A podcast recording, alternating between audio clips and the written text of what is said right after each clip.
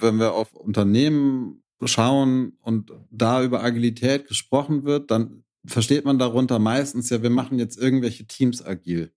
So, ne, wir schicken da irgendwie agile Coaches rein und dann bringen die denen agile Methoden bei und dann ist das Team ja agil und dann ist ja alles super. So, und das ist es halt aber nicht.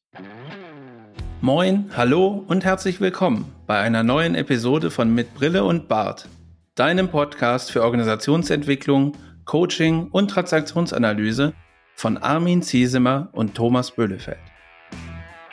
Hier erhältst du Impulse dazu, wie du Beziehungen auf Augenhöhe gestaltest, deine Reflexionsfähigkeit förderst und einen bewussten Umgang mit Sprache lernst. Mein Name ist Thomas und ich wünsche dir viel Inspiration bei dieser Episode.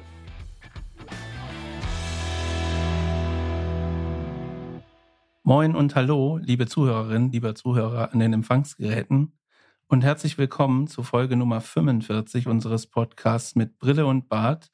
Heute mit dem Titel Stabil instabil am Urgrund der Organisationsgestaltung. Ja, Organisationsgestaltung ist ja ein beliebtes Thema und wenn wir in die Unternehmen so reingucken, gibt es da aktuell ziemlich viele Organisationsgestaltungen. Ähm, und es geht auch immer wieder um Veränderungen, die jetzt unbedingt sein müssen. Und Agilität ist in aller Munde. Und wir hatten das ja auch schon in mehreren Folgen unseres Podcasts. Und deswegen steigen wir doch einfach mal mit der Frage ein, haben wir es in der Organisationsgestaltung mit der Agilität eigentlich übertrieben? Und diese Frage beantwortet jemand mit Ja, der heute bei uns zu Gast ist. Ben Wiedemann ist da, äh, einer meiner Mitstreiter bei äh, Commitment. Und da bin ich schon total gespannt drauf, was wir so alles zusammen diskutieren werden.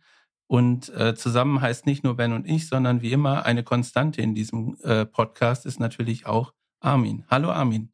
Hallo Thomas.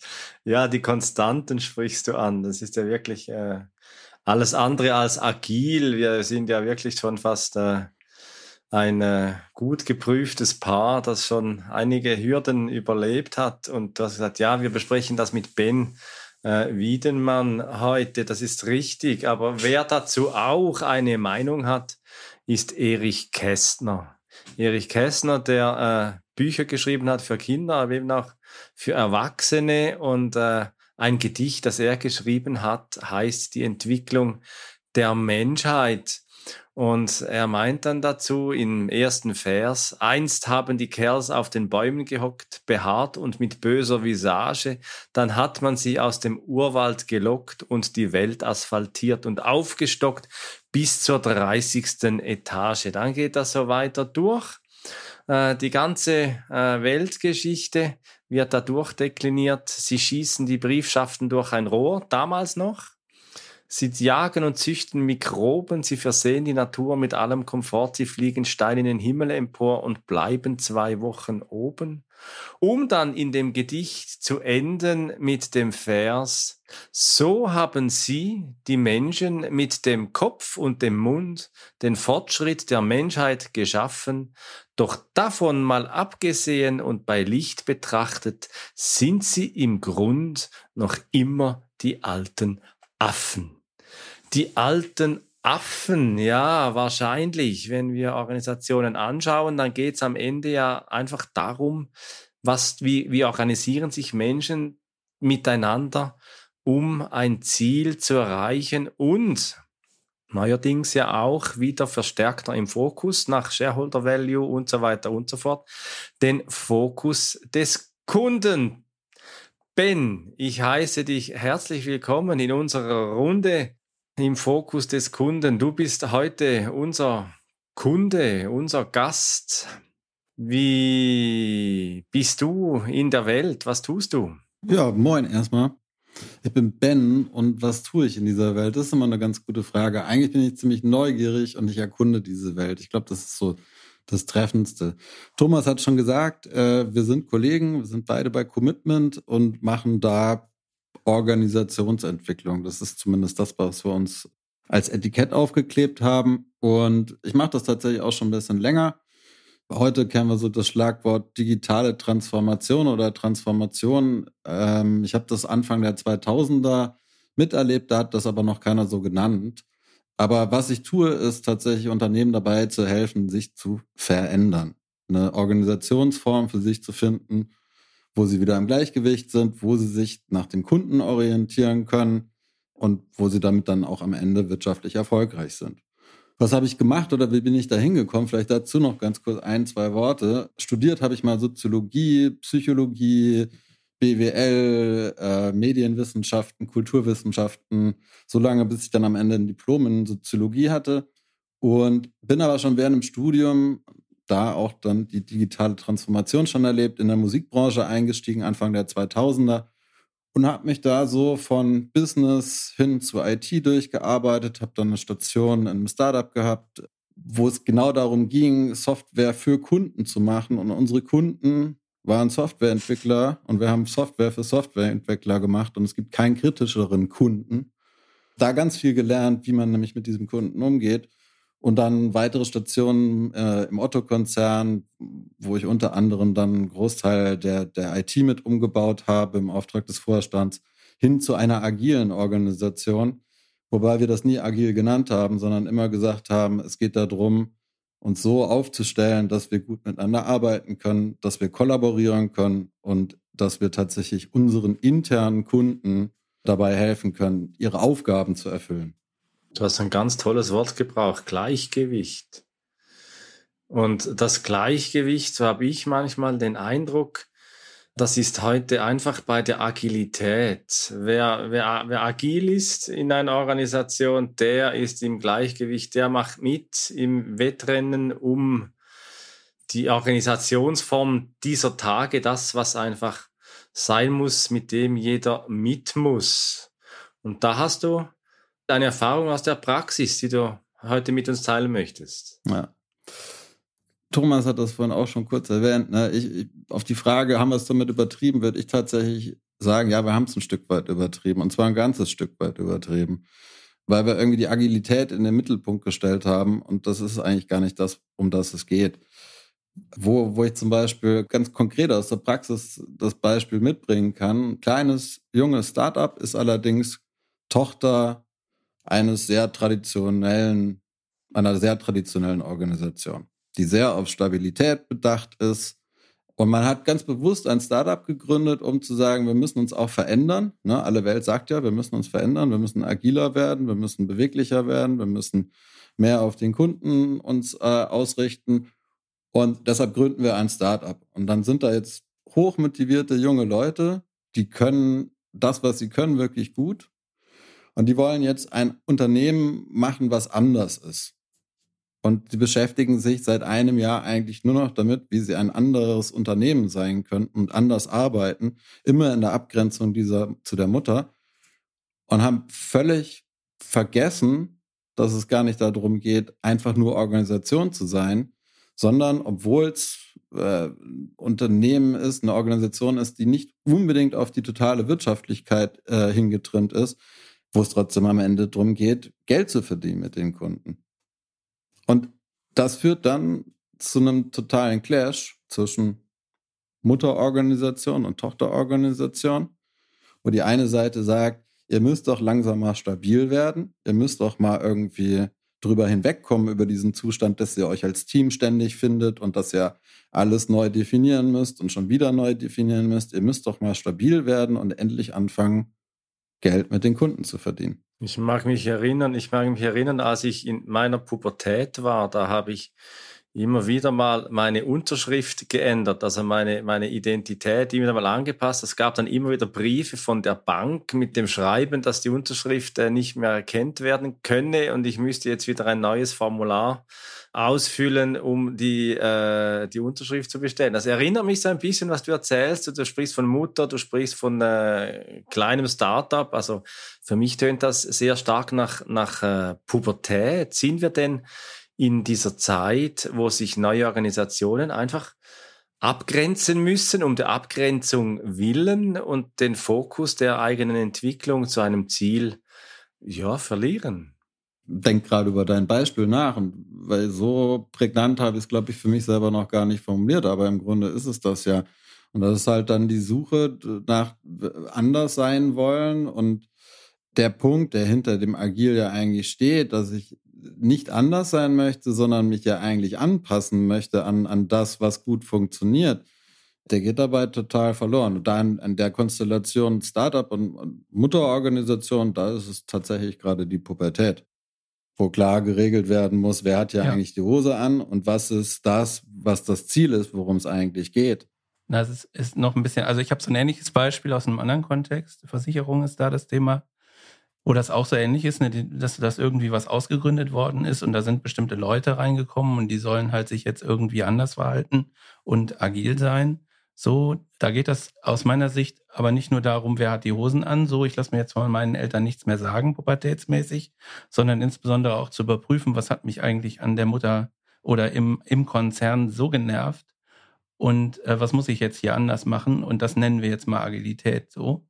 Und das führt halt dazu, wie du sagst, Ben, die Beschäftigung mit sich selbst, mit der eigenen Struktur, mit der eigenen Organisation und äh, dieses ständige Diskutieren darüber, wie kommen wir denn jetzt vorwärts, das erzeugt dann nämlich genau null Vorwärtskommen. Also wir kommen nicht in die Lage, irgendwie, die arbeiten jetzt schon seit, weiß ich nicht, zwei Jahren oder so und ist noch nicht ein Produkt am Markt und noch kein Mensch hat irgendwas für äh, einen Service bezahlt, der da äh, erstellt worden wäre. Und das ist natürlich dann irgendwie eher so kontraproduktiv. Aber Agilität gibt's natürlich, du sagst, wir sollen es nicht in den Mittelpunkt stellen. Da werden sich jetzt verschiedene Zuhörerinnen und Zuhörer nochmal irgendwie die Ohren waschen und nochmal die Stelle zurückspulen und nochmal hören und sagen, aber das, das sagen doch immer alle, wir sollen agil sein, wir sollen die Agilität hier ins Unternehmen bringen. Und äh, jetzt sagt da jemand was ganz anderes. Worum geht's denn? Also was ist denn sozusagen der Ursprung der Agilität? Kann man da irgendwie was draus ableiten? Ja, also 2001, da wurde ja das Manifest für agile Softwareentwicklung publiziert. So der große Wurf, der große Aufschwung für diese agile Bewegung. Heute ja immer wieder mal lustig bezeichnet als agiles Manifest. Ganz äh, knackiger Titel noch. Da kommt Softwareentwicklung kommt gar nicht mehr vor, sondern äh, ist tauglich für jede Form der Organisation, unabhängig davon, ob Softwareentwicklung dabei ist oder nicht.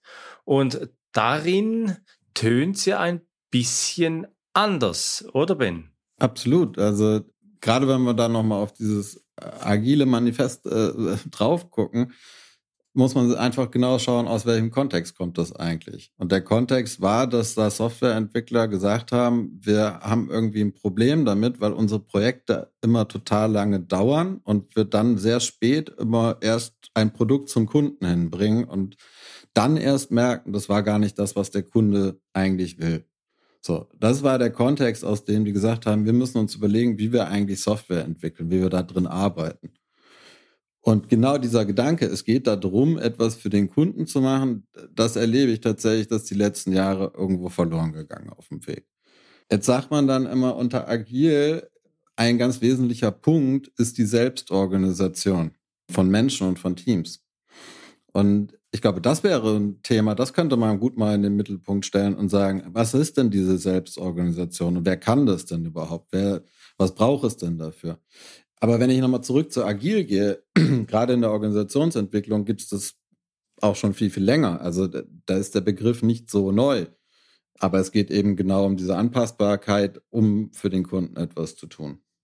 Thomas hat es gerade angesprochen. Ich, ich gehe da mal nochmal einen Gedanken weiter, ähm, nämlich Versicherung. Ich war auch lange in der Versicherung unterwegs und da haben wir ein Experiment gemacht mit einem Bereich in der Versicherung, ob die denn agil, die sollten natürlich auch agil werden. Und wir haben gesagt, lasst uns doch erstmal ausprobieren, ob agil überhaupt das Richtige ist für das, was ihr tut. Und wir haben dieses Experiment gestartet und ähm, haben versucht, zu erarbeiten. Was heißt jetzt hier Selbstorganisation? Was braucht es dafür? Wie, wie können wir anders arbeiten? Und haben festgestellt, manche von den Mitarbeitenden, die fanden das richtig gut. Die sind da total drin aufgegangen. Da waren aber auch Mitarbeitende dabei, die schon sehr lange im Unternehmen waren und die haben ganz klar gesagt, nee, bitte hört auf. Weil was ihr von mir wollt, ist eine totale Überforderung. Ihr wollt, dass ich mich selbst organisiere. Ich wollt, ihr wollt, dass ich Entscheidungen treffe. Ich bin hier schon so lang und ich wurde hier nie dafür eingestellt, Entscheidungen zu treffen. Mir wurde auch nie Kompetenz und Mandat übertragen, dass ich eine Entscheidung treffen kann. So. Und ich habe die Fähigkeit gar nicht, so wie ihr das von mir wollt, mich in einem Team mit anderen zu organisieren. Ich möchte jemanden, ich brauche jemanden, der mir sagt, mach bitte heute dies. Und wir sind dann noch einen Schritt weiter gegangen und haben auch da die Führungskräfte sehr, sehr intensiv ähm, rangenommen und gefragt, wollt ihr denn wirklich agil sein? Müsst ihr denn agil sein? So, was, was steht für euch denn dahinter? Und die haben eine Weile gebraucht und dann kamen sie auch zu einer sehr klaren Antwort für sich. Nee, wir müssen gar nicht, in diesem Bereich der Versicherung müssen wir nicht agil sein. Hier geht es um Stabilität und hier geht es um Voraussagbarkeit und das ist das, was uns wichtig ist. Da rennt man ja schon irgendwie einer Chimäre hinterher und wenn ich in diesem äh, agilen Manifest dann eben schaue, dann gibt es ja auch den Punkt, in regelmäßigen Abständen reflektiert das Team, wie es effektiver werden kann und passt sein Verhalten entsprechend an. Also da ist nicht einfach nur das Thema Tempo, Tempo, Tempo und es muss dann das Instrument 1, 2, 3, es muss Kanban sein, es muss äh, ein Blumenstrauß, ein bunter Strauß an Methoden sein, sondern eigentlich relativ reduziert reflektieren in regelmäßigen Abständen, wie man effektiver werden kann und sein Verhalten anpassen. Das ist ja eigentlich hochagil mit diesem Experiment, dass du zeigst, dass, äh, dass, unter, dass diese, diese, diese Crew, dass dieses Team sich eigentlich reflektiert sein. Nein, das ist nicht unsere Arbeitsweise, die zu uns passt. Wir suchen uns was anderes. Das ist ja eigentlich Agilität. Absolut. Absolut. Und wir haben dann die Diskussion danach noch ein bisschen weiter begleitet. Das ist dann fast schon bitterböse, ironisch ins genaue Gegenteil äh, umgeswitcht, äh, weil nach uns dann eine ganz, ganz große Beratungsfirma reingekommen ist und gesagt hat, wir müssen jetzt diese komplette IT dieser Versicherung in eine Fabrik umbauen. Also wir machen wirklich hier jetzt Taylor und Arbeitsteilung und das wird am Ende eine Fabrik, die Services baut für die Versicherung. Also man hat ist quasi genau von dem Ansatz agil, selbst organisiert, beweglich sein auf Marktveränderungen in das gegenteilige Modell umgeswitcht wieder zurück und hat gesagt, nee, das, was wir auch mitgelernt haben durch dieses Experiment ist, wir müssen das hier ganz anders organisieren. So, und alle, die jetzt am Anfang geschrien haben oder doppelt nachhören mussten, dass ich gesagt habe, wir haben es übertrieben. Ich sage nicht, dass das gut ist für die Menschen, was da passiert. Nicht zwangsläufig, ne? nicht für alle. So, da, wenn ich in einer Fabrik plötzlich arbeite, dann habe ich halt hier genau meinen äh, Verantwortungsbereich, der geht von rechts nach links und dann ist Ende. Ich soll nicht über den Tellerrand gucken man darf halt nicht unterschätzen, man muss halt genau reingucken, was ist es für ein System, in dem diese Menschen sich befinden mhm. und wer sind die Menschen, die da drin sind. Und wenn für die große Mehrheit und für die gesamte Organisation es sinnvoller ist, sich so zu organisieren, dann ist tatsächlich, das ist meine Erfahrung aus den letzten Jahren, dann ist das auch das Richtige.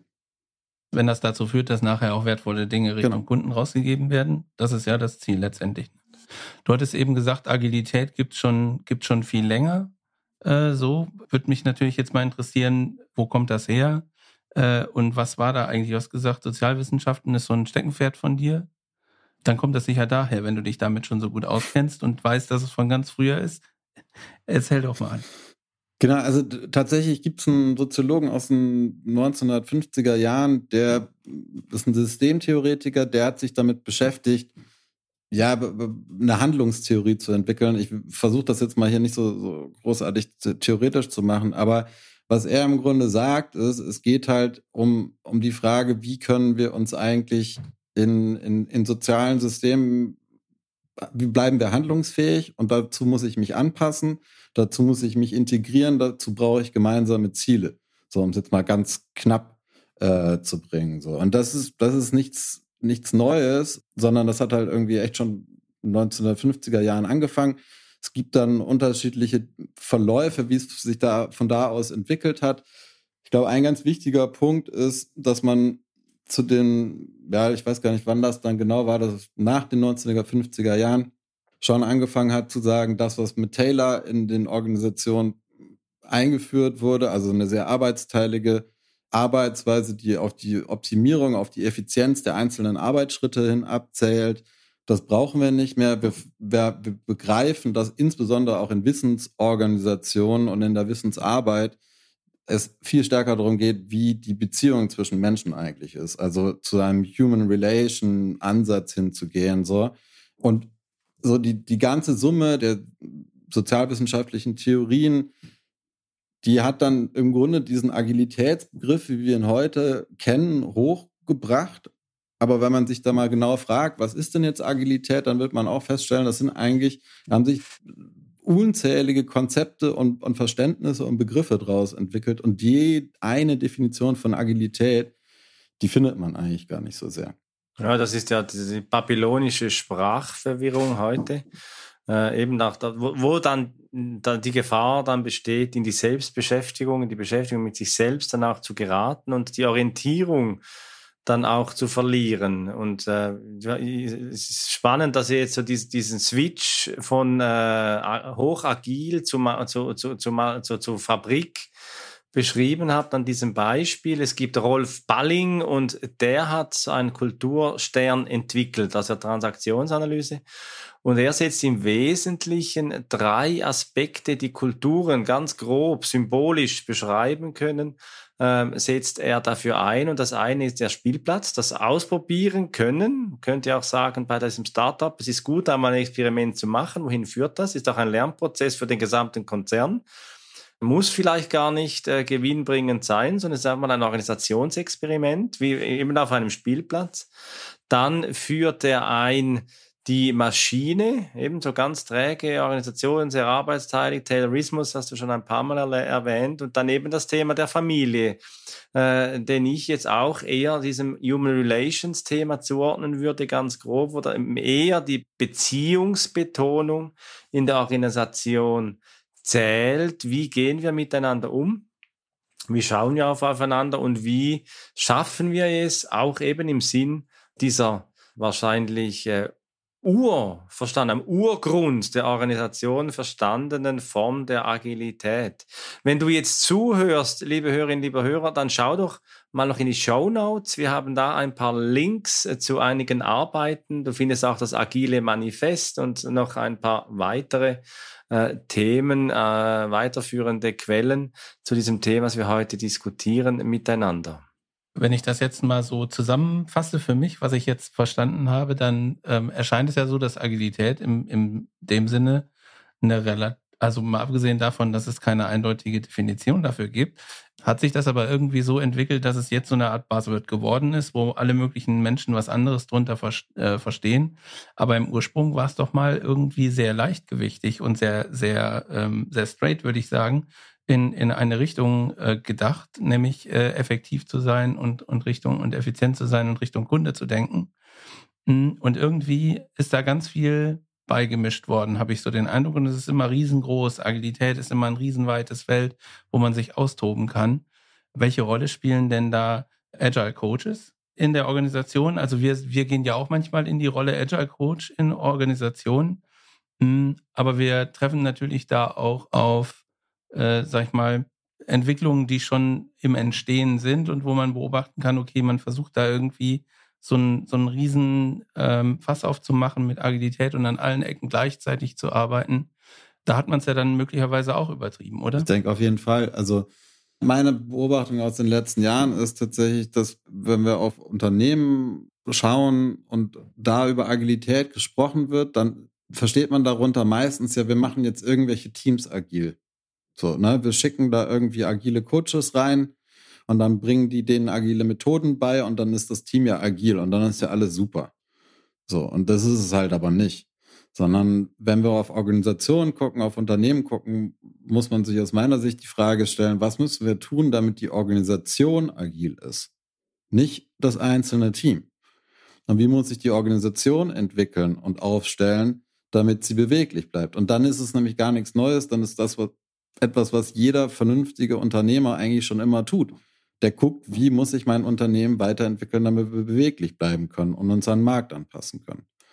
Klar, als Coach, als Scrum Master ist es natürlich mein Job, irgendwie zu sagen, Agilität ist super und ich muss ja auch irgendwie ständig beweisen, dass ich wertvoll bin fürs Unternehmen und die richtigen und wichtigen Dinge tue. So. Ich finde aber, da passiert dann immer so eine lokale Überoptimierung auf der Teamebene, so dass es am Ende eigentlich nur noch suboptimal ist, was da passiert, weil man halt nicht die Frage gestellt hat oder nicht daran gearbeitet hat, das Unternehmen als Ganzes beweglich aufzustellen, Prozesse zu finden, Kommunikationsstrukturen zu etablieren, die es eben ermöglichen, schnell auf Veränderungen reagieren zu können. Ja, also eigentlich geht es ja um, ich würde meinen, so vier Kernaussagen, die wir auch mal noch äh, aufnehmen können. Und das deckt sich ja auch mit der transaktionsanalytischen Herangehensweise an Organisationsgestaltung relativ gut. Ich meine, es gibt eine Ausnahme bei Punkt drei. Und dort heißt es in Punkt 3, Zusammenarbeit mit dem Kunden steht über der Vertragsverhandlung. Da würde ich aus der transaktionsanalytischen äh, Perspektive mit dieser Brille sagen, Zusammenarbeit mit dem Kunden ist Vertragsarbeit laufend, immer wieder auch angepasst. Aber was du jetzt gesagt hast, Ben, ist natürlich auch, dass Individuen und Interaktionen über Prozesse und Werkzeugen stehen. Das finde ich wesentlich, dieser, diese, diesen Relations, diesen Beziehungsaspekt noch einmal zu betonen. Und am zweiten Punkt eben auch zu sagen, funktionierende Software. Das kann ja dann auch eben ein beliebiges Produkt sein, muss ja nicht in der Software sein, sondern dieser, dieser Kund, diese Kundenfokussierung steht über der umfassenden Dokumentation. Es gibt ja Unternehmen, die schreiben heute auch schon wieder Handbücher für agiles Arbeiten. Und dann eben auch den vierten Punkt, das Eingehen auf Veränderung steht über dem Befolgen eines Plans. Und das finde ich ein ganz spannender Punkt, weil äh, als ich noch Betriebsökonomie studiert habe, da hat man so sich gelöst ein bisschen von diesem ganz engen Strategieverständnis und hat so begonnen, so vom Strategiekorridor zu sprechen. Das wurde schon ein bisschen aufgelöst. Und heute habe ich schon den Eindruck, das haben wir auch mit äh, Hannes Weinusch besprochen, so dieses Schwarmthema, dass eine Organisation sehr schnell sehr viel Wissen an verschiedenen Orten haben muss, um dann zu sagen, jetzt, braucht es Anpassung. Wir hatten eben Pandemie, man kann es wieder mal betonen, oder eine sehr unsichere Zeit. Wenn wir wollen, können wir das mit VUCA beschreiben und einfach, dass eine, eine agile Organisation sich eben auch gut und äh, in einem passenden Zeitrahmen auf diese Veränderungen in unsichereren Zeiten eben auch einstellen kann und eine unternehmerische Resilienz auch entwickeln kann. Ich glaube, das ist bei der Agilität ein Aspekt, der sehr zentral ist, um eben agil zu arbeiten und eben vor Prozessen und Werkzeugen und, und Schnelligkeit um jeden Preis. Ja, ich denke insbesondere der Aspekt der, also vielleicht nochmal ganz kurz zum, zum Manifest für agile Softwareentwicklung zurück. In diesen Punkten, die da definiert sind, da steckt halt tatsächlich ganz, ganz viel Schmerz aus der Softwareentwicklung drin. So, und ich glaube auch tatsächlich, dass der Keim, aus dem das entstanden ist und die Teams, in denen da gearbeitet wurden, die konnten alle etwas schon und die wussten alle etwas schon, bevor sie angefangen haben, mit Scrum zu arbeiten. Die wussten, es geht darum, dass wir ein gemeinsames Ziel haben und sie waren alle schon davor davon überzeugt und wussten, sie müssen da als Team zusammen hinkommen. Also die Teile, die sind einfach, die sind da einfach schon immer drin. Dadurch, dass die da so äh, diese Gedanken hatten und sagten, wir müssen irgendwie uns zusammentun und gute Ergebnisse erzielen und nah beim Kunden sein und so, hat das natürlich auch was mit, mit Werten zu tun. Also eine gewisse Offenheit gegenüber, weiß ich nicht, irgendwelchen Rückmeldungen vom Kunden, so von wegen, das, was ihr da gemacht habt, ist ein richtiger Scheiß und ich möchte das gerne anders haben. Da muss man natürlich auch mit umgehen können. Das bedarf, äh, das äh, bedarf einer gewissen Offenheit äh, und einer gewissen Ehrlichkeit in der Kommunikation. Und diese Werte werden ja heute immer so beigemischt. Also Agilität ist, wir haben bestimmte Werte und äh, ich habe es ja in der vergangenen Folge schon mal irgendwie oder in einer der vergangenen immer Folgen wieder mal, gesagt, ja, Thomas. Die Agilität kommt ohne diese, kommt immer mal wieder, kommt kommt ohne die Werte. So ne, die die Werte sind natürlich wichtig in der Zusammenarbeit, um das zu erreichen. Aber es geht natürlich auch nicht zu sagen, so ihr müsst jetzt diese Werte haben, sondern man muss auf die Organisation gucken und feststellen, was ist denn heute ein Wert? Ne? Und vielleicht ist Ehrlichkeit in diesem Unternehmen gar kein Wert, sondern eher Lüge oder eher Angst. Ja, oder einfach, es gibt ja, es gibt eine, ja auch negative Werte. eine ganze Liste von destruktiven Werten, die findest du auch in den Show Notes. Da geht es um äh, Feigheit, Faulheit, Feindschaft, Frustration, Gefangenschaft, äh, Geiz, Hass, Hetze, Illoyalität, Inkompetenz, Intoleranz, Maßlosigkeit, Missachtung und vielleicht dann die sieben Todsünden auch noch dazu. Und aus dem Buddhismus Gier, Hass und Verblendung haben wir alles mit dabei in, in Organisationen. Und ich finde es dann spannend, dass dann eben immer wieder mal so auch bei Leitbildern so ein Reframing passiert, dass dann immer so diese Werte wieder positiv her hervorgehoben werden. Und wenn man dann genauer hinschaut, hat man eine Fehlzeitenquote, die zum Himmel schreit. Man hat eine Fluktuationsquote, die zum Himmel schreit. Und wenn man dann bei den Austrittsgesprächen mit den Mitarbeitenden am letzten Arbeitstag noch hört, wie, warum sie gehen und was das mit den Werten dazu zu, zu tun hat, äh, dann finde ich das schon immer wieder mal auch sehr ernüchternd, wie Werte beschrieben werden und wie sie am Ende auch gelebt werden. Ja, und es ist, äh, ist ja etwas mit Vortäuschung falscher Tatsachen, hätte ich beinahe gesagt, zu tun, wenn Werte aufgeschrieben und an die Wand geklebt werden, die aber gar nicht im Unternehmen zu finden sind. Oder wir hatten mal irgendwann, ganz früher war ich Angestellter, haben die in so Steine äh, reingraviert, welche Werte jetzt praktisch maßgeblich sind für die Organisation und alle haben die Steine dann irgendwie in den Garten geworfen oder so, weil, weil wir alle wussten, diese Werte sind gar nicht hier. Also wenn, dann müssen sie erst kommen so und ähm, wenn die Lüge, Armin, du hast im Vorgespräch gesagt, wenn die Lüge ein Wert des Unternehmens ist, dann wird halt Agilität gelügt. So ist es dann. So. Und das ist halt ein wichtiger genau. Aspekt. Und Ben hat es auch schon gesagt, du musst halt gucken, wie die Organisation tickt. Und von da aus musst du losgehen und nicht einfach sagen, das ist das Ziel und jetzt geht, sondern wie, wo ist der Startpunkt und wohin wollen wir gehen? Und eben da irgendwas aufzupfropfen, oder? Und jetzt ist ja dann die Frage, ja gut, wenn es um den Fokus geht, Ben, was unterstützt denn aus deiner Erfahrung, dass äh, Organisationen eine gewisse Orientierung finden können? Ja, vielleicht nochmal ganz kurz äh, zu den Werten, weil wie kommen denn die Werte zustande? Am Ende ist ja so ein bisschen soziologisch, theoretisch hergeleitet, die Werte entstehen dadurch, dass wir handeln. Ja? Und wenn wir immer weiter handeln gegenüber anderen Individuen in der Interaktion, irgendwann kodifiziert sich das und dann haben wir einen Wert, der entstanden ist. Und wenn jetzt Unternehmen sagen, wir brauchen agile Werte, dann sage ich denen immer, fokussiert euch mal darauf, dass ihr eure Handlungen verändert. Dass ihr das, wie ihr miteinander ganz praktisch interagiert jeden Tag, dass sich das verändert. Weil daraus entstehen dann diese tollen Werte, die ihr euch vielleicht schon auf irgendwelche Poster draufgeschrieben habt. Aber der Fokus muss drauf sein, ihr müsst euch selbstkritisch mit eurem Handeln auseinandersetzen. Wenn ihr weiter lügen wollt, macht das gerne. Dann ist eure Handlungspraxis die der Lüge, dann wird das auch der starke Wert bleiben. Dann darf ich aber nicht Offenheit und Ehrlichkeit das einfordern. Einfach das ist ja der Punkt. Mehr.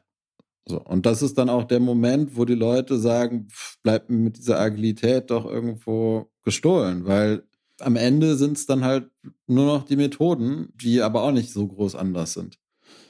Ähm, vielleicht zurück nochmal zu dem, zu dem Fokus. Ne? Ich glaube, das ist dann eher die Frage, warum sind Unternehmen, warum sind Organisationen heute teilweise so unfokussiert? Und wie kriegen sie wieder einen Fokus hin? So, und da tauchen wir jetzt ansonsten schnell in ein anderes Thema rein, deshalb sollten wir uns das vielleicht sparen, weil da geht es dann viel um Priorisierung und wer eigentlich entscheidet und was ist eine Entscheidung und wer darf denn entscheiden und, und ähnliches. Genau, aber am Ende bei, bei dem ganzen Punkt, fokussiert euch da drauf, sage ich dann meistens auch, fokussiert euch am ersten Mal auf den Kunden, guckt, was die wollen und dann tut das, was der Kunde will und dadurch werdet ihr auch irgendwie anders zusammenarbeiten. Dadurch wird sich dann auch noch was Neues entwickeln. Das Handeln, was du ansprichst, was, was sozusagen ähm, als Vorbild dienen kann, da hatten wir ja auch äh, im Vorgespräch kurz drüber gesprochen.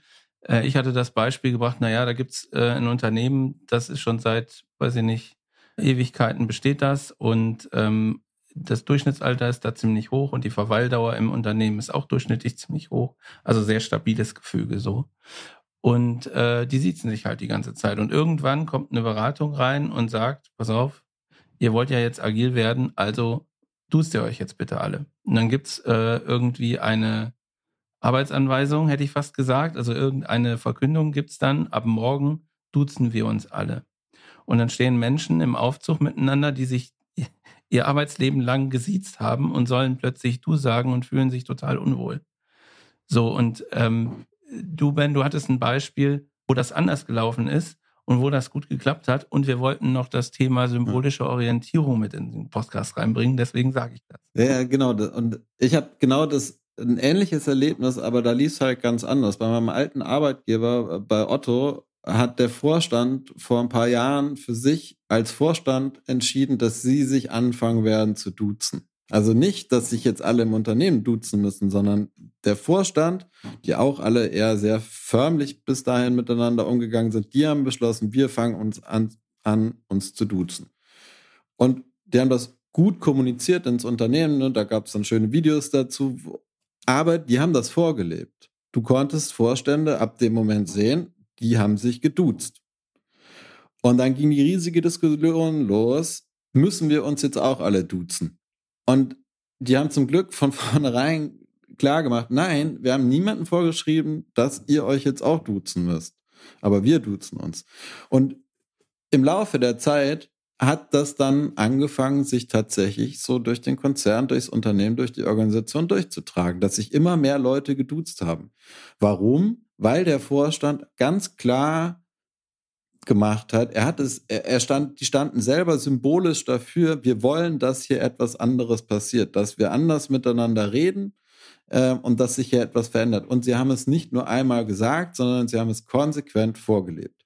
Und daraus hat sich dann was entwickelt. Und dadurch sind am Ende total fruchtbare Diskussionen auch im Unternehmen entstanden, wo Leute auch gesagt haben, ich möchte weiterhin gesiezt werden und auch andere Leute dann verstanden haben, dass es völlig okay ist, jemanden zu siezen. Ich muss nicht jeden duzen. Aber es hat tatsächlich diese Veränderung gebracht. Es hat eine Veränderung im Verhalten gebracht. Und bei Otto würde ich sogar sagen, da ist ein neuer Wert entstanden. Nämlich dass man wirklich zusammenarbeiten möchte und auf Augenhöhe sprechen möchte. Und das drückt sich an vielen Stellen durch das Du jetzt aus. Das drückt sich aber auch daraus aus, dadurch aus, dass man ganz respektvoll miteinander im Sie spricht. So. Und jetzt haben wir plötzlich den Wert Zusammenarbeit neu ja. definiert. Ja, und was natürlich auch aus der transaktionsanalytischen Brille gestärkt wird, ist die Autonomie. Jedes Einzelne, dass er selbst entscheiden und dass man miteinander auch äh, ausarbeiten, aushandeln kann, wie gestalten wir unsere Beziehung, wie und darüber dann auch eine Bewusstheit in der Sprache entsteht und eben mehr Möglichkeiten, diverse Möglichkeiten, es entsteht eine, eine Diversität in der Beziehungsgestaltung und eben auch geklärte Beziehung. Das finde ich jetzt so zusammenfassend für unseren Podcast heute ein wesentlicher Aspekt der Agilität, dass wir Bewusstheit in der Sprache, eine diverse Bewusstheit in der Sprache entwickeln und auch eben geklärte Beziehungsstrukturen äh, im Sinne des Human Relations Ansatzes äh, auch, auch erhalten und in der Organisation auch äh, entwickeln können und schauen so, glaube ich, schon an den Urgrund der Organisationsgestaltung, wenn wir dorthin kommen, zu sagen, Menschen tun miteinander etwas für einen bestimmten Zweck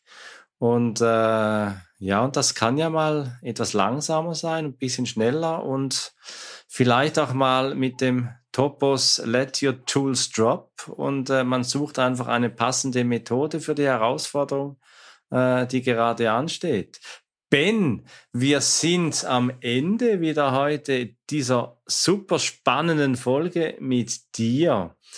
Das Schlusswort jeweils gehört unserem Gast. Wie geht's dir jetzt so nach 40 äh, Minuten mit Brille und Bärten, können wir heute auch sagen? Mir geht's gut. Ich fand es eine sehr, sehr spannende Unterhaltung und ich glaube, wir haben an allen Themen auch nach wie vor nur an der Oberfläche gekratzt. Ich glaube, wir hätten hier rechts und links tausendmal tief abbiegen können. Und äh, ich freue mich auf jeden, der sich damit beschäftigt und der Fragen dazu hat und sich meldet, weil ich rede gerne über sowas.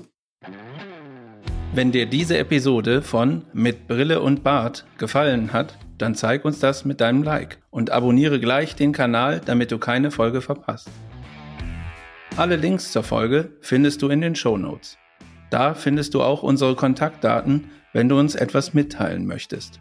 Wir sind verfügbar in Deutschland, Österreich, der Schweiz und remote, wenn du Orientierung und Begleitung für deine Veränderungsprozesse suchst. Teile diesen Podcast mit Menschen, die davon profitieren können und lass eine Rezension bei Apple Podcaster. Ich bin Thomas und wünsche dir bis zur nächsten Episode eine gute Zeit. Komm mit und verbinde Perspektiven.